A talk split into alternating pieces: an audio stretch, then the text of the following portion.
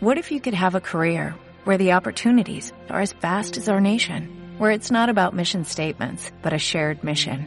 At U.S. Customs and Border Protection, we go beyond to protect more than borders, from ship to shore, air to ground, cities to local communities. CBP agents and officers are keeping people safe. Join U.S. Customs and Border Protection and go beyond for something far greater than yourself. Learn more at cbp.gov/careers. Podcast Millennium. Quiero ahora sí desarrollar lo que nos planteaba hace unos minutos Inés María Nevares. Cuando hablamos con Inés hablamos de finanzas personales, siempre con la ayuda de la tecnología, ¿no? Indispensable. Indispensable la tecnología si queremos multiplicar ingresos y reducir gastos. Bueno, repasamos entonces y le recordamos a los que se van sumando. ¿Cuál es el tema de hoy? El tema de hoy es un asunto que a muchos les interesa y es cómo cobrar servicios que vendo al exterior de forma esporádica, hablando de personas naturales, diste una conferencia por Zoom, hiciste una asesoría a un cliente que está en otro país y cuando llegue el momento de cómo cobro. ¿Cómo cobramos esto? Porque generalmente o tradicionalmente se lo hace con una transferencia bancaria, pero bueno, tengo que viste hacer todo el trámite, enviar la información, el costo el costo siempre en una transferencia bancaria, digamos que es alto. Luego que llegue el dinero en moneda extranjera, bueno, hoy a través de las criptomonedas tenemos una excelente alternativa. Es muy importante siempre considerar que en este segmento de finanzas personales nosotros brindamos información para movilizar el interés y que las personas digan, uy, voy a empezar a investigar por acá. Pero de ninguna forma es una recomendación o una sugerencia que lo hagan derecho.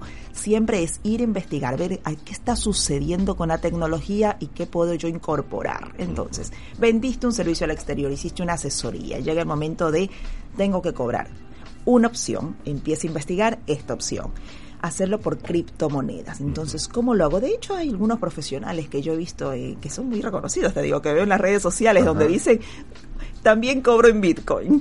Por ejemplo, sí, sí, en las redes está. El profesional ya lo ofrece. Sí, ya lo ofrecen y te digo, varios que son muy conocidos, no voy a decir los nombres, pero en las redes están, se promocionan así también, porque no, en Argentina tenemos tanto talento y muchas personas venden estos servicios afuera.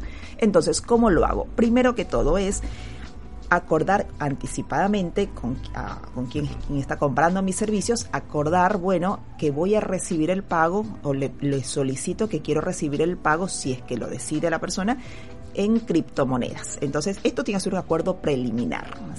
Ahora, este es el primer paso.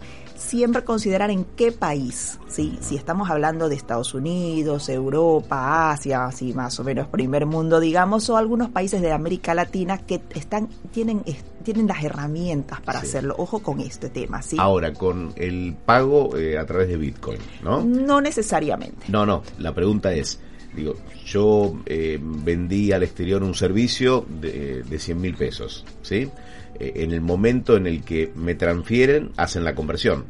Claro, al valor, de, al valor del momento. Sí, ese es el punto y ese es el segundo paso, porque justo ese momento no fue un buen momento y digamos, viste, como hemos hablado, las criptomonedas, el valor puede subir, multiplicarse o dividirse. Entonces tal vez eso no es un buen momento. Digamos que para estar más tranquilo, la sugerencia sería que hicieran ese cobro en una criptomoneda que se denomina stablecoin. Es una criptomoneda de valor estable, uno a uno con el, dólar, por ejemplo, es uno a uno. Entonces yo de eso me protejo directamente. Las más conocidas son eh, DAI o Tether, que son las criptomonedas stablecoin, que son las que se usan a nivel mundial.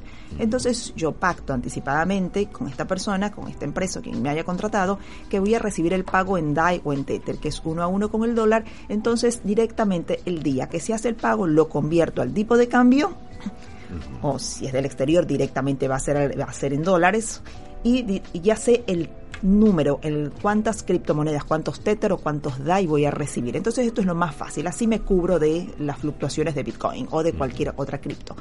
El tercer paso, entonces yo ya pacté, yo ya decidí con qué criptomoneda. El tercer paso es que tengo que abrirme una cuenta en un exchange, en una casa de cambio de criptomonedas nacional, que tenga sede acá en Argentina. Eso se hace también de manera virtual. Eso se hace de manera virtual. Entonces puedo optar por las diferentes opciones que tengo en el mercado. Si te puedo decir Ripio, siempre la menciono porque es la más antigua, o Satoshi Tango, pero puedo ir a la Cámara Argentina de FinTech y ahí puedo encontrar las que están registradas. ¿sí? Recordar que estos exchanges cumplen las normativas de, por ejemplo, del Banco Central y están registradas eh, de AFI, perdón, en, lo que es información, entrega de información, y están, están registradas como proveedores de servicios de, pagos digitales, ¿sí?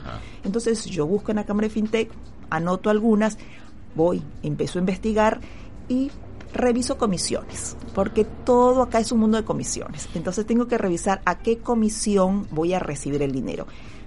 Un paso importante puede ser... mucho las comisiones? Como no tenemos una ley de criptomonedas, entonces sucede que no hay topes de comisiones como en servicios bancarios, pero más o menos fluctúan entre el 0%, quien no te cobra, hasta el 5%. Entonces tengo que revisar. Puedo pactar con mi cliente que él asuma las comisiones de envío. Es decir, a mí me tiene que llegar exactamente en mi cuenta el dinero pactado, ¿sí? El número de DAI que se pactó, el número de dólares que se pactó cuando, en, cuando yo ya decidí con qué exchange voy a trabajar directamente, entonces ahí lo que tengo que hacer en, es, cuando abro mi cuenta, voy a tener un código QR. Ese código QR se lo envío por WhatsApp. Se lo envío por WhatsApp. O sea, es el que identifica la transacción claro, o, la, cuenta. entonces, con mi código QR se lo envío por WhatsApp inmediatamente el, eh, mi cliente va a tomar ese código, va a hacer la transferencia, llega de entre 10 segundos y 3 minutos. O sea, con cero margen de, de, equivocación o de confusión. Digo, Salvo que le vi un código. Cuando yo me equivoco en este tema, porque se me traspapeló y justo tenía otro código QR, se perdió la transacción. Claro. Entonces, hay, hay que ser muy cuidadoso en ese paso cuando estás operando en estos, en estos temas, tienes que realmente prestarle mucha atención a lo que estás haciendo, no hacer mil cosas. Enfocarse en eso. Enfocarse porque se pierde todo, no hay a quien reclamarle. Claro, claro. Entonces, tú envías el código, te envían directamente, te digo, entre 10 segundos, 3 minutos, el dinero está en tu cuenta del Exchange Nacional. Bien. Ya lo tienes, lo miras en tu pantalla, recibiste el número de, de DAI, de Tether, en la moneda que, estableciste, que es uno a uno, sería el número de dólares, casi Perfecto. ¿Y, ¿Y de cuánto son las comisiones? ¿Son caras las comisiones? Las comisiones dependen. Mira que las comisiones en este mundo cripto no son estables porque depende del tráfico, digamos que es una de las variables que más afecta es el tráfico del momento. Pero si yo pacto con mi eh, cliente que a mí me depositan, desde la comisión la va a asumir de envío mi cliente, que muchas veces se hace así, a mí me llega exactamente el dinero. Digamos que fueron 50 dólares, 50 DAI. A mí me depositan 50 DAI o 50 Tether yo estoy en mi exchange nacional, miro los 50, ahora yo tengo que decidir convertirlos porque los quiero, los quiero recuperar, quiero el dinero. Claro. Entonces ahí sí tengo que ver la comisión. Por eso era importante que al inicio yo identifique cuál es la comisión de transformación para convertir esos DAI, esa criptomoneda estable, en pesos argentinos. En pesos argentinos, claro. Ahí te cobran una comisión. Las comisiones son variables. Mm. Ahora, si justo voy a querer convertir en un momento de alza de, criptomonedas, tal vez me va a salir más caro. Tengo que revisar ese tema y lo convierto a qué tipo de cambio. Es un tipo de cambio que usan, es similar al contado con liqui.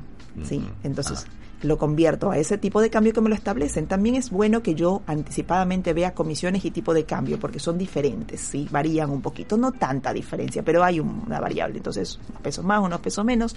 Yo lo reviso en anticipación. Y se puede transferir a una, a una cuenta de un banco. Tienes que obligatoriamente transferirlo en una cuenta bancaria. Para poder hacerse del efectivo. Claro, entonces lo transfieres en una cuenta bancaria y ya tienes tus pesos ah, recuperados de esa venta al exterior. Lo hiciste, te digo, en menos de tres minutos, está realizada la transacción. Eh, vuelvo al inicio, hay que enfocarse en el tema, hay que investigar y a uno le tiene que cerrar la operación por, por todos lados. ¿no? Es decir, uno no tiene que estar con dudas al momento eh, de, meterse en este tipo de, de, mundos, digamos. Tiene, no, cuando uno se informa, mientras más te informas, menos dudas tienes. Sí tienes que tomar en consideración, uno, que esta es una sugerencia para movilizarte el interés de investigar. Sí, es muy importante esto. Dos, considerar que estamos hablando de personas naturales con servicios esporádicos. Ahora, si yo estoy constantemente vendiendo al exterior, tengo que tomar en consideración que al, realizar una transferencia bancaria es todo dinero en blanco. Es decir, yo estoy, de cierta forma, estoy declarando y la, el exchange nacional va a entregar mi información de que yo recibo transferencias. Entonces,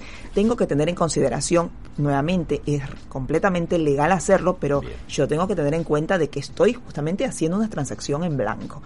Entonces, pero investigar, investigar, informarse y algo muy importante, Eduardo, porque muchas dudas hubieron al respecto de este tema de cobre en Bitcoin. Mi sugerencia ahí es revisar porque el Bitcoin o cualquier criptomoneda podría tener un precio muy variable. Es mejor un stablecoin. Así que los invito a investigar, a empezar a, a, movilizarse. Te pueden este consultar a través de las redes, ¿no? Por supuesto, me llegaron muchísimas consultas la semana pasada. ¿Las pudiste responder? Las pude responder, pero sobre todo es como la inquietud y la ansiedad de dónde compro y cómo compro. Así que me pueden consultar, incluso tengo un curso gratuito desde Fundación Construyamos que estamos saliendo en mayo para todos aquellos que profesionales que quieren empezar a invertir, ¿sí? me pueden encontrar en mi cuenta de Instagram, Inés María Nevares, los invito a que se anoten en el curso, tiene cupos limitados, así que aprovechen esta oportunidad para aprender y en mi cuenta de Twitter muy importante, Inés Manevares, porque por ahí les paso algunos videitos que les sirve de tutoriales muy prácticos para empezar a operar. Muy bien. Inés, eh, muy importante todo lo que nos has contado hoy. ¿Nos encontramos la próxima semana? La próxima semana con algún tema así muy interesante y actual. Muy bien. Podcast Millennium.